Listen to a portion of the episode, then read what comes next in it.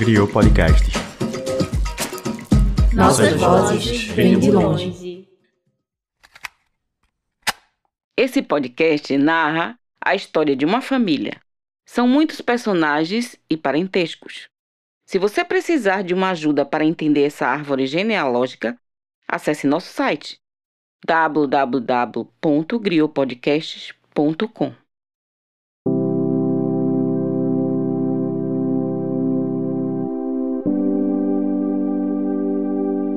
A religião é um elo dentro de muitas famílias brasileiras. Somos um dos países mais religiosos do mundo. Pesquisas de órgãos internacionais sempre costumam colocar o Brasil no top 30 de países onde a fé é uma característica marcante da população. Costumes religiosos são comuns até em famílias que não seguem religião nenhuma. Você deve conhecer pelo menos uma dúzia de pessoas que foi criada pedindo a benção, por exemplo. Ou que, mesmo não sendo cristãs, não comem carne na Sexta-feira da Paixão. Nas minhas raízes, você sabe, a religião é um fator primordial.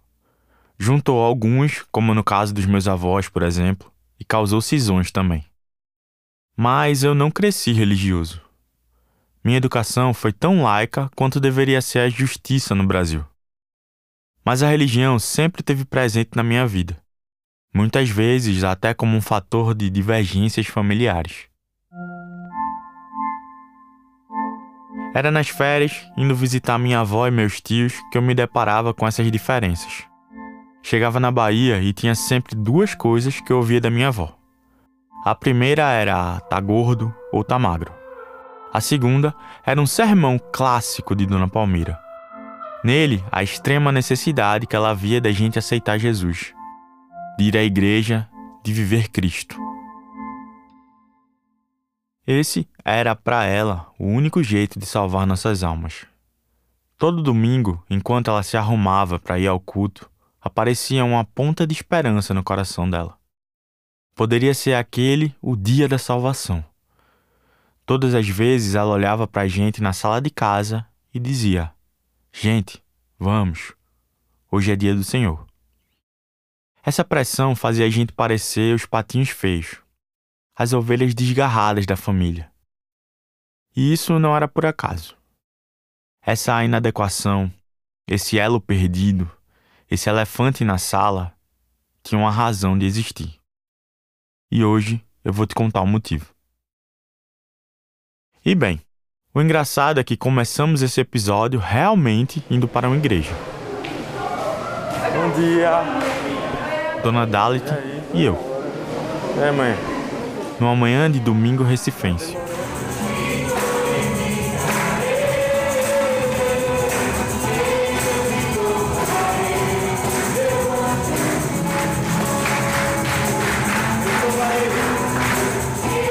No episódio de hoje, eu vou te contar como uma menina criada no berço da palavra encontrou Jesus fora da igreja. E como, mesmo sem perceber, ela repetiu a trajetória da mãe. Hoje eu divido com você a história da pessoa que me fez ser quem eu sou. Hoje é dia de Dona Dalit. Eu sou Caio Cavalcante dos Santos e esse é Raízes, um podcast original da Griot.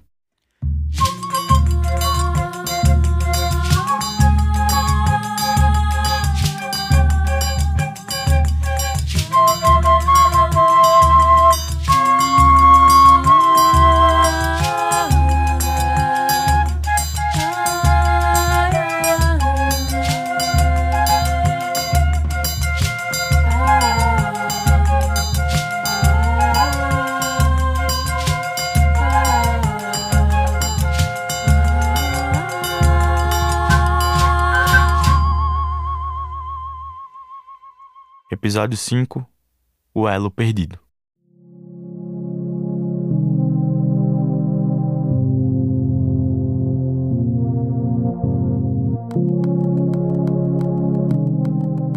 Dona Dalit nasceu numa cidade chamada Ipirá, no interior da Bahia. Mas não passou tanto tempo assim por ali. O motivo, você já sabe. Quando, três anos, eu fui morar numa cidade chamada Una. É, a gente se mudou, o pai foi para uma, uma igreja lá, foi convidado e foi pastorear essa igreja. Esse é o período da infância mais marcante para ela. E éramos quatro. Eu era a caçula, é, pequenininha da casa. E eu era muito. Eu acho que hoje eu teria. Se eu fosse criança hoje, eu teria diagnóstico de hiperatividade, porque eu não parava, era muito contente, muita brincadeira, era muito lúdico. Boa parte dessa diversão vinha de Tião, seu pai. Era ele. Diversão, é. brincadeira, jogar mal-mal, dama, a mãe nunca gostou. O fato dele estar tá sempre com a gente nas brincadeiras, nos encontros, nos acampamentos, porque por mais que a gente venha de igreja, a gente teve uma infância e uma adolescência muito rica de é. eventos, é. de coisas, né, de viagens. Muito. Mas a infância da pequena Dalit não é só de memórias doces. Numa dessas viagens da igreja, com a família, em um dia de sol, praia e animação, um acidente aconteceu. E Dalit foi salva por Tião. É, eu me emociono porque eu era muito. Eu tinha seis anos, eu acho, não, cinco. A gente na praia de Ilhéus, eu caí num, num buraco na praia. E ele, muito bom nadador, entrou e, e, eu tenho essa visão até hoje dele me puxando do buraco. Do buraco que eu caí na praia, né? Ele nadou e me tirou. Essa não foi a única vez em que a vida de Dalit esteve ameaçada na infância. O clima em Una era sempre muito úmido, e como eles viviam perto de um rio, as crianças de Palmira e Tião estavam sempre na água. Só não podiam se banhar quando os seringueiros usavam o curso d'água para lavar o látex. Os produtos usados na extração da borracha poluíam o ambiente e também deixavam efeitos nas pessoas que viviam por perto. Numa crise de saúde, Dalit precisou de uma consulta no único médico da cidade. Doutor Pila porque só receitava pílula, aí ficou doutor pílula. é, disse a pai e mãe que se eu não tirar, se não me tirasse dali, eu tinha um dia de vida. Eu comecei a cansar, né? Um dia de vida. Já pensou você, pai, mãe, responsável por uma criança, ouvir isso de um médico? Seu filho tem só mais um dia de vida. Nessa corrida contra o tempo, a família se muda. E como num estalar de dedos, a pequena Dalit volta a uma vida saudável. Aí depois disso, nascem os gêmeos Uda e Silas. E ela deixa de ser a caçula. Dalit foi crescendo e ficando cada vez mais próxima do pai. Mãe dizia assim, da minha infância, né, que eu era muito ligada a painho. Na mais nova, né, os meninos não tinham nascido ainda. Aí tinha um ponto de pregação, que era coisa assim bem distante, né? A cidade, e o ponto de pregação era distante, era um sítio distante, né? Nos 70, era chamado Os 70, lá em São Sebastião. Já na terra da família de manhã, né? Aí, esse ponto de pregação, a gente ia andando. Então eu ia andando, segurando na perna de painho, né? Eu, eu era pequenininho, painho para mim era altão. E mãe dizia, ela bota o pai no bolso mãe dizia. Né? Não foram poucas as referências a esse elo com o pai que Dalit recebeu durante a juventude. Era o tipo de afirmação que Dona Palmira sempre fazia. Uma relação que misturava cuidados e reclamações por parte de sua mãe. Começou em Una, acompanhou elas em São Sebastião e se fortaleceu com a adolescência de Dalit na cidade de Simões Filho. Eram comentários que iam se somando, continuando, ano após ano. Mãe disse, você não gosta desde criança, você não gosta de pentear o cabelo, cada cachos, eu não queria desfazer meus cachos.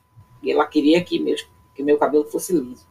E eu gostava dos meus cachos. Então, tem essa coisa, né, da, dos complexos do adolescente eu tive. E aí, algumas vezes a busca pela simplicidade acaba também virando uma prisão. Porque manhã tinha um versículo da Bíblia que diz assim: simples como a, a mulher deve ser simples como as pombas.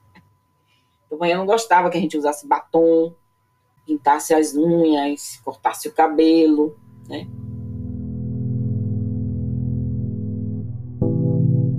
Foi nessa fase da vida que Dona Dalit também se deparou com a realidade da relação dos pais.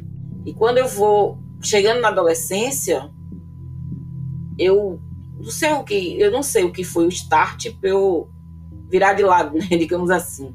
Hum. Eu comecei a defender manhinha, né? Porque acho que eu via muita coisa pesada de pai com ela. E, e aí eu comecei a defender manhinha, me irritar muito com o pai.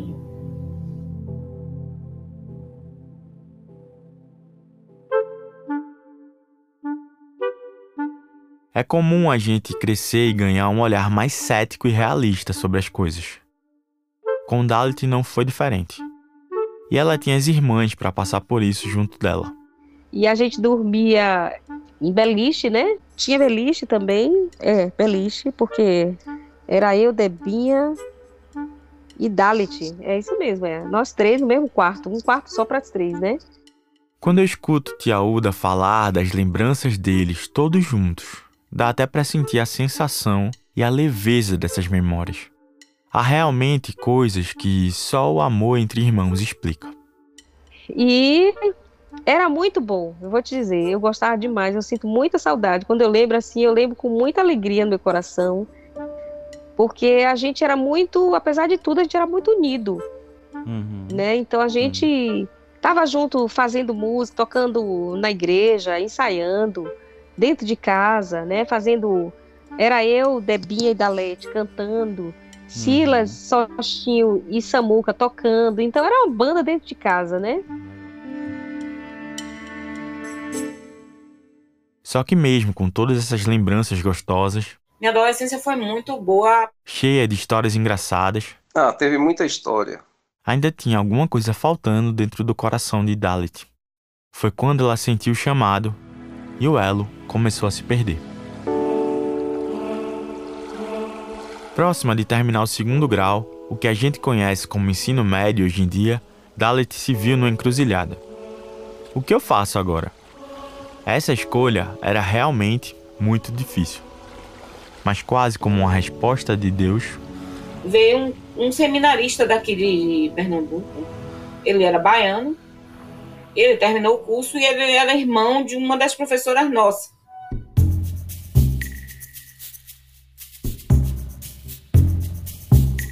Ela já conhecia a palavra, passou a vida dentro da igreja. Em muitos locais, o quintal da casa dava na igreja. Mas faltava para ela outra vivência da religião. Ele vem e faz uma palestra falando sobre drogas, falando sobre várias coisas, né?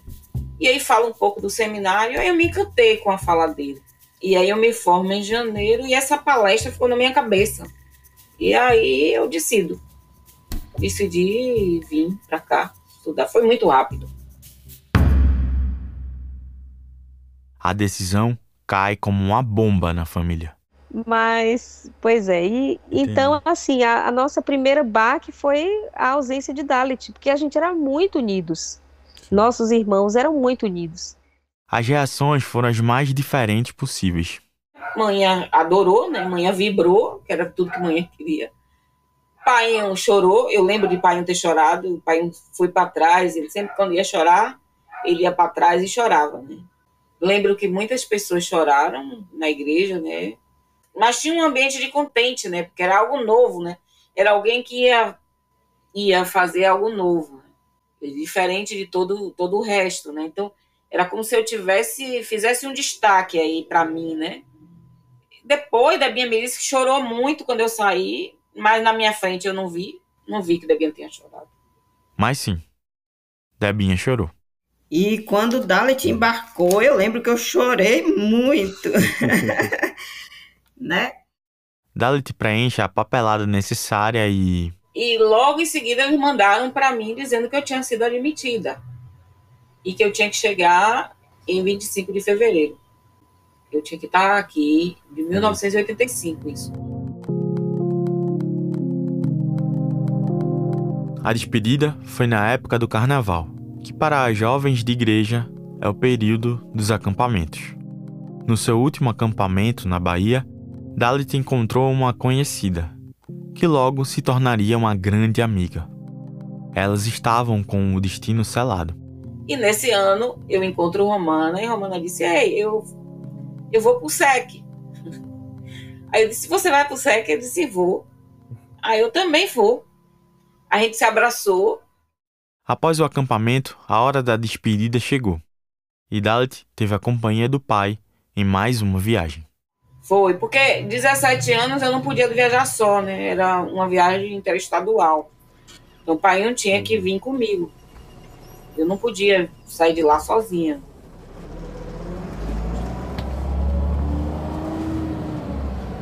De Salvador para Recife, de ônibus, são em torno de 12 horas de viagem. O suficiente para ela se preparar para as mudanças que estão por vir. Nos portões do seminário, Dalit e Romana se reencontram. Eu lembro eu entrando no seminário, Caio, que, eu, que a primeira pessoa que eu, que eu, quando eu entrei no portão, foi Romana, né? Aí a gente se abraçou e uhum. cada um foi pro quarto. As duas se tornaram inseparáveis, fizeram outros amigos e aprenderam um bocado. Elas agora estavam vivendo uma vida diferente, com novas possibilidades, novas visões de mundo. De repente, estar no mundo não era tão terrível assim.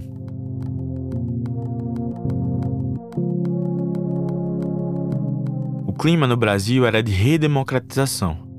Os jovens voltavam a falar alto e sem medo. Se posicionar politicamente voltou a fazer parte da rotina. Dentro do seminário, não foi diferente. Então, daí, quando eu chego no seminário, a maioria da minha turma era esquerda. Uma boa parte da minha turma era esquerda. Então, eu já tinha isso bem trabalhado em mim, nesse, fiquei lendo coisas escondido. É, e a mensagem de Jesus, para mim, mesmo eu na igreja, tinha um quê de revolucionário.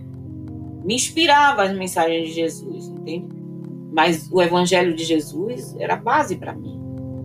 Eu não tinha nem acesso, nem sabia lá o que era a teologia da libertação, não tinha nem raios de saber disso. Então, fiz campanha várias vezes no seminário uhum. para político de esquerda.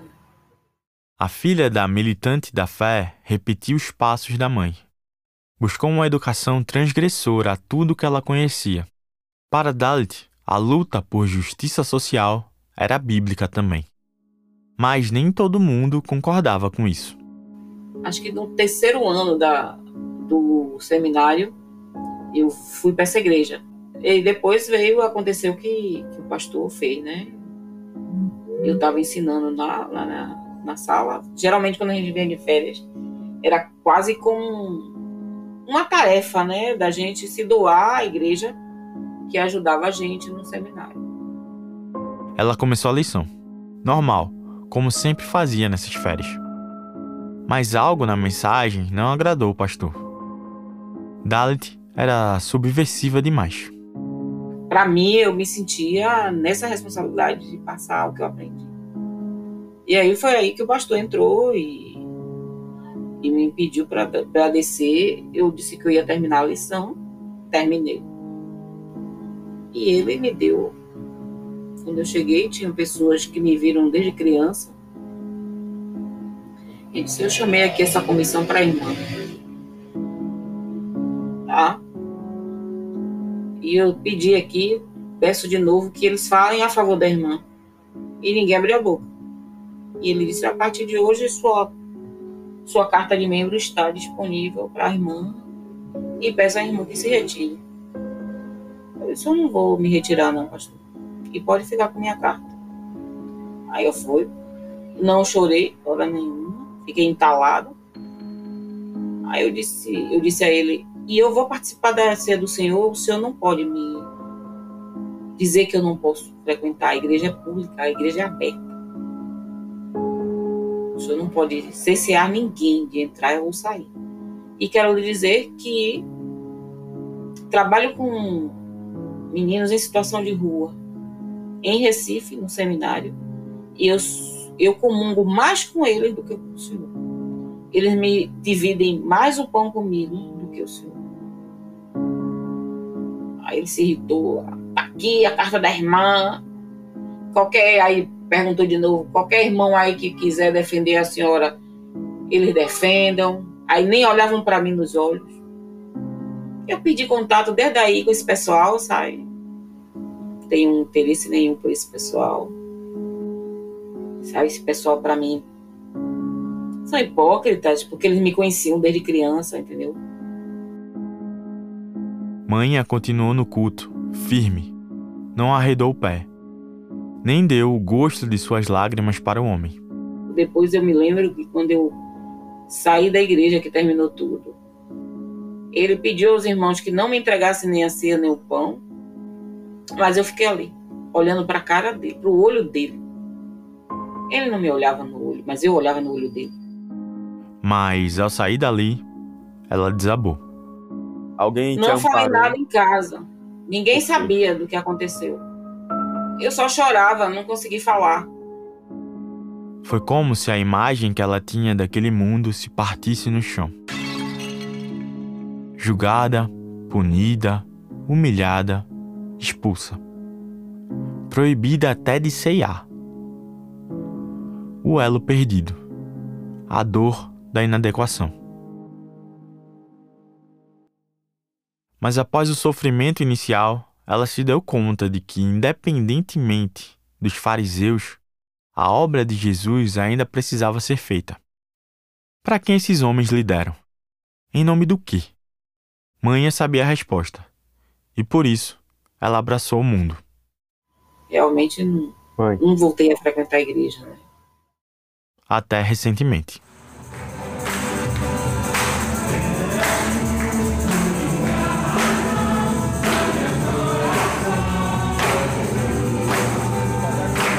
Dona Dalit, depois de anos de desilusão, fez as pazes com a sua criação evangélica.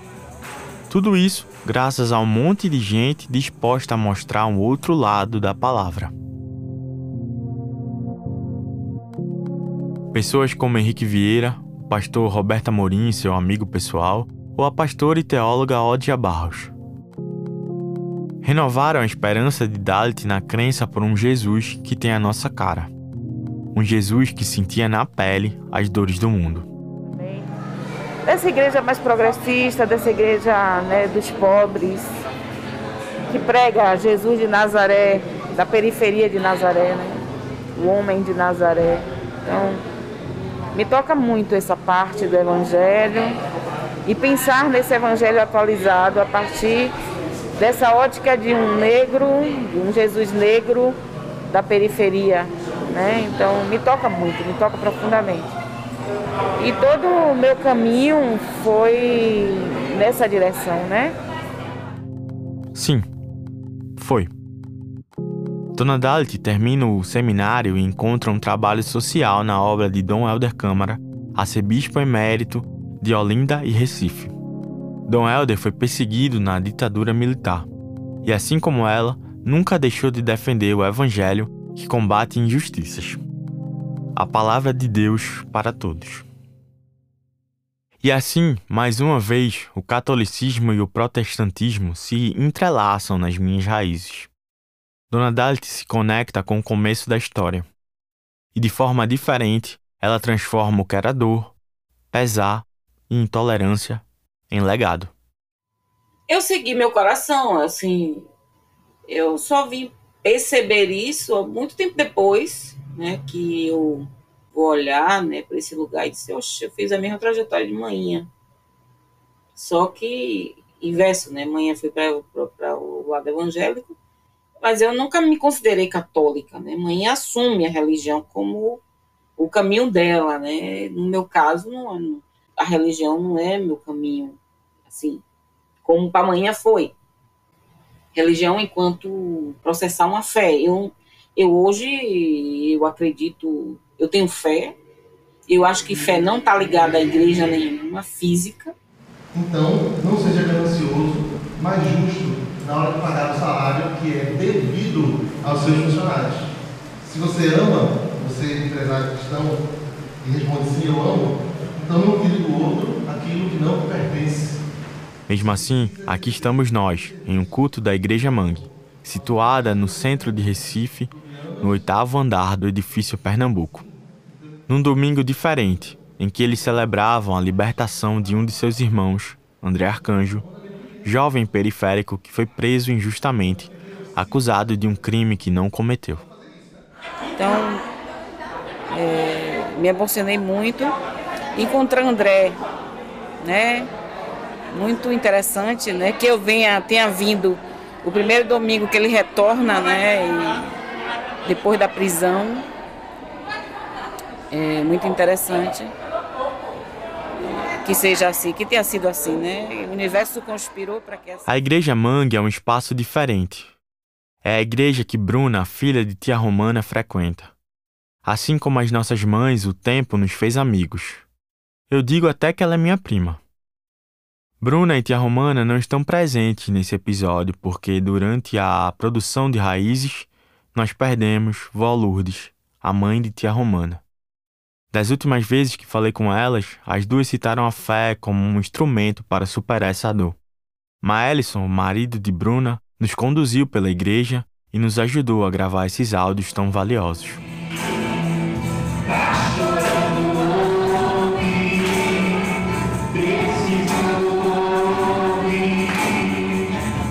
No fim do culto, Manha se levantou, aproveitou um momento de microfone aberto e pediu a palavra.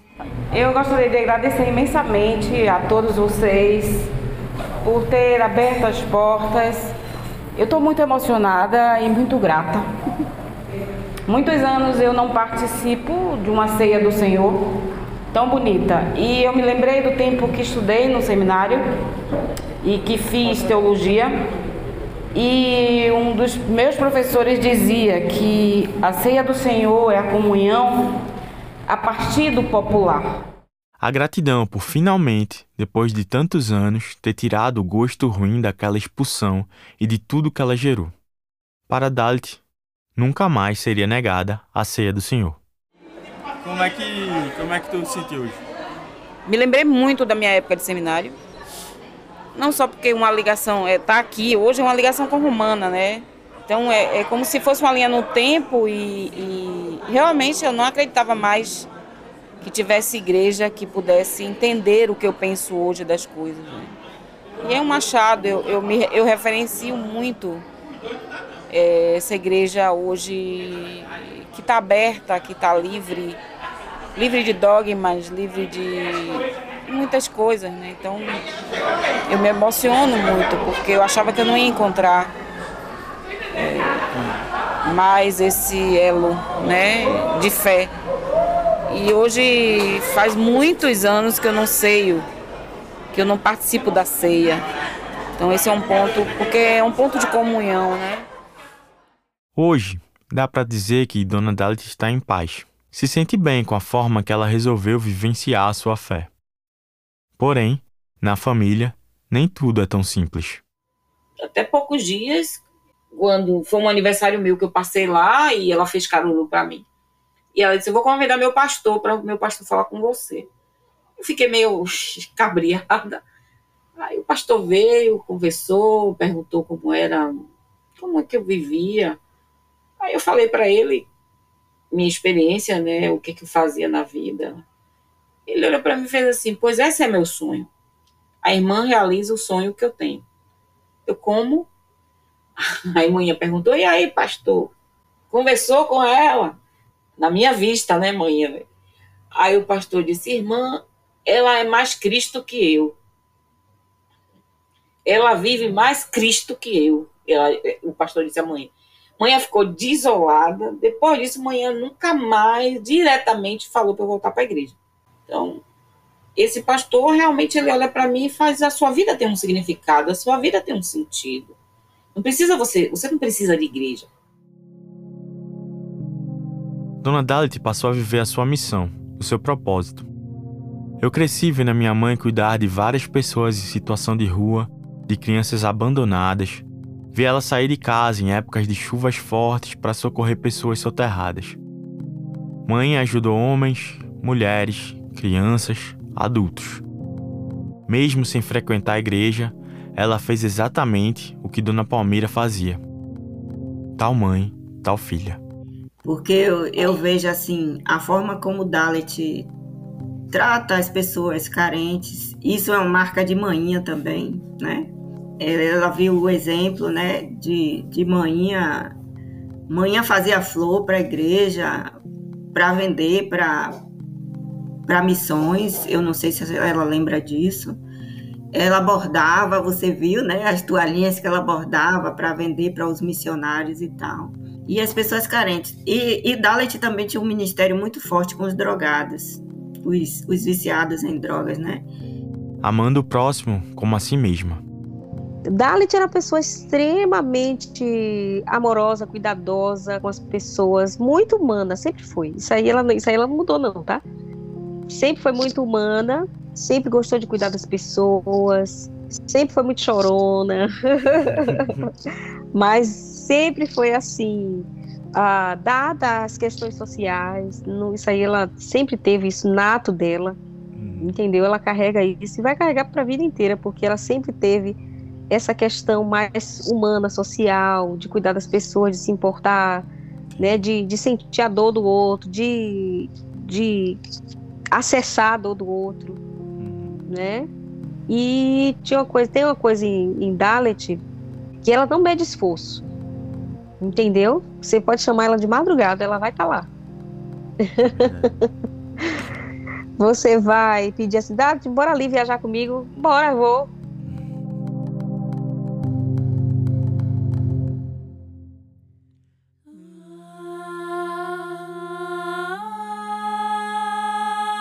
Chegamos na metade dessa temporada e esse episódio não está no meio, por acaso.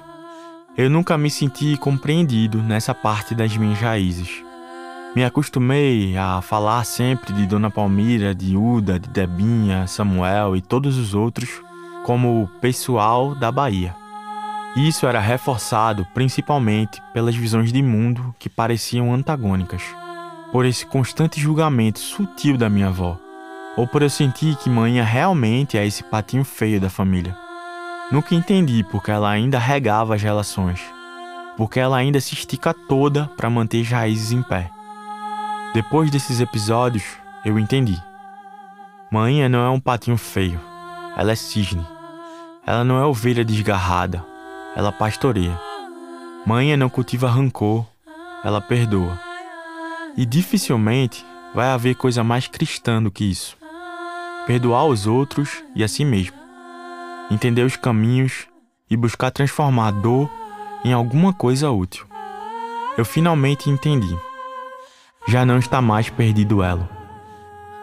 E tudo isso é por causa dela.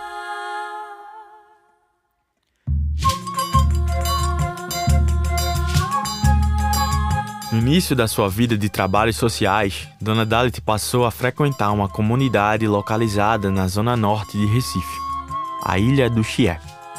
Nessa comunidade morava uma senhora geniosa e seus dois filhos gêmeos, estudiosos e brincalhões. No próximo episódio de Raízes, a gente vai voltar um pouco no tempo para contar a história de Dona Marina, uma força da natureza que eu tive a honra de chamar de vovó.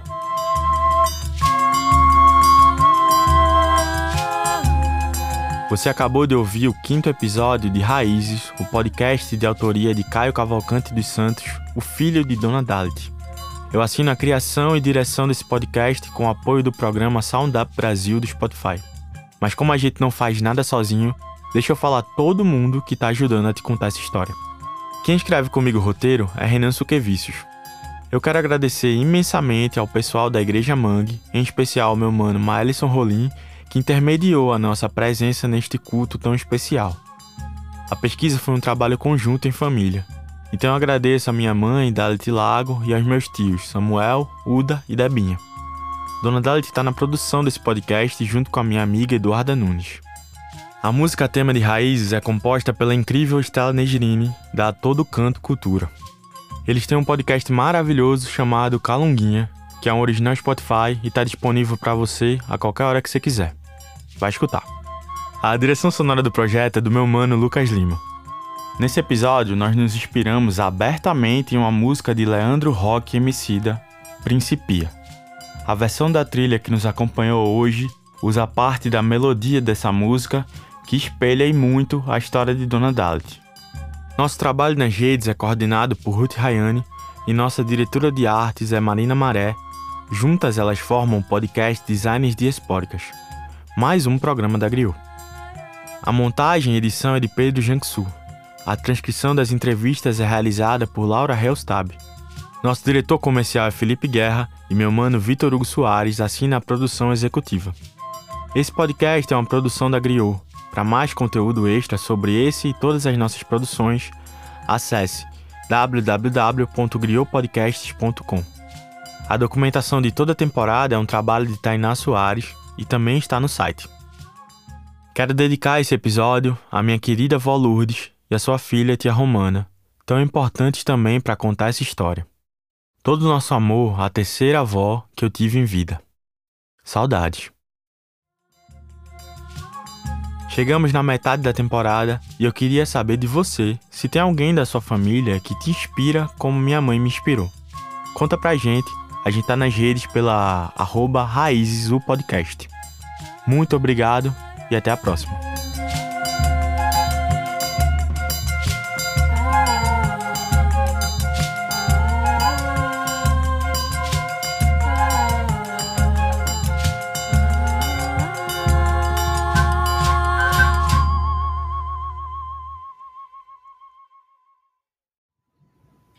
Caio, quando eu estava na escola, é, eu lembro que a gente tinha uma, uma matéria chamada OSPB, Organização Social Política Brasileira, né? E era uma.